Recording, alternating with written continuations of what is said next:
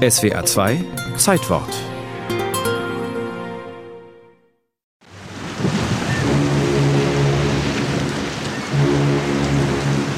Butterfahrten waren vor allem in der Ostsee als preiswerte Einkaufstouren beliebt und einer der bekanntesten Dampfer war die Baltic Star mit Kapitän Peter Ickels.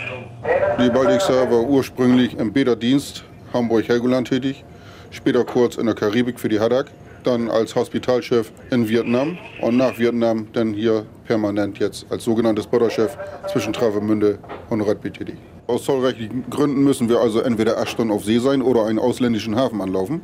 In diesem Fall laufen wir Rugby an, weil dieser Hafen auch am dichtesten zu Travemünde liegt. Wir müssen da richtig festmachen, also Minimum zwei Leinen plus Landgang. Wir müssen also auch den Fahrgästen die Möglichkeit lassen, wer eben will, an Land zu gehen, beziehungsweise teilweise nehmen wir auch Leute in Rugby an Bord und das wird hauptsächlich Sommer wahrgenommen. Dieses seltsame Verfahren war einem Urteil des EuGH in Luxemburg vom 7. Juli 1981 geschuldet.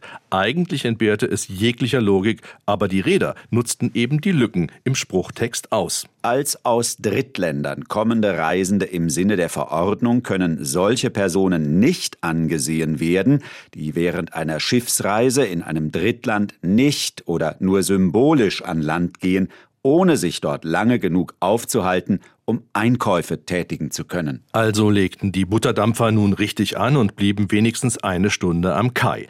Den Passagieren ging es nicht um den Besuch eines dänischen Hafens, sondern um Butter, um Zigaretten, Alkohol, Kaffee und Süßigkeiten, die an Bord zum Teil 20 und bei Sonderangeboten bis zu 50 Prozent billiger als an Land zu kriegen waren. Kurz nachdem die Drei-Meilen-Zone passiert war, begann der zollfreie Verkauf. Es ging unter Deck, wo Verkäuferinnen hinter einem Tresen die Waren in große Plastiktüten packten und das Geld kassierten. 146,30. Als die Butterdampfer erstmals 1953 von Deutschland aus in See stachen, ging es tatsächlich um Butter. Denn in den Zeiten vor den europäischen Milchseen und Butterbergen war der tierische Brotaufstrich ziemlich teuer und zollfrei eben billiger. In den 70er Jahren wandelten sich die Butterschiffe zu nikotinqualmenden Alkoholdampfern. Whisky und Zigaretten waren steuerfrei viel günstiger als an Land. Freilich konnte man die Ware nicht unbegrenzt mit von Bord nehmen. Es galten Zollbestimmungen wie für eine Stange Zigarette oder ein Liter Alkohol an der Landesgrenze. Da die Fahrpreise mit damals 5 Mark so niedrig lagen, wurde die Verwandtschaft einfach mit an Bord genommen. Schnell endete der Familienausflug unter Deck bei Whisky oder Rum-Cola in größeren Mengen. Auf der fort nach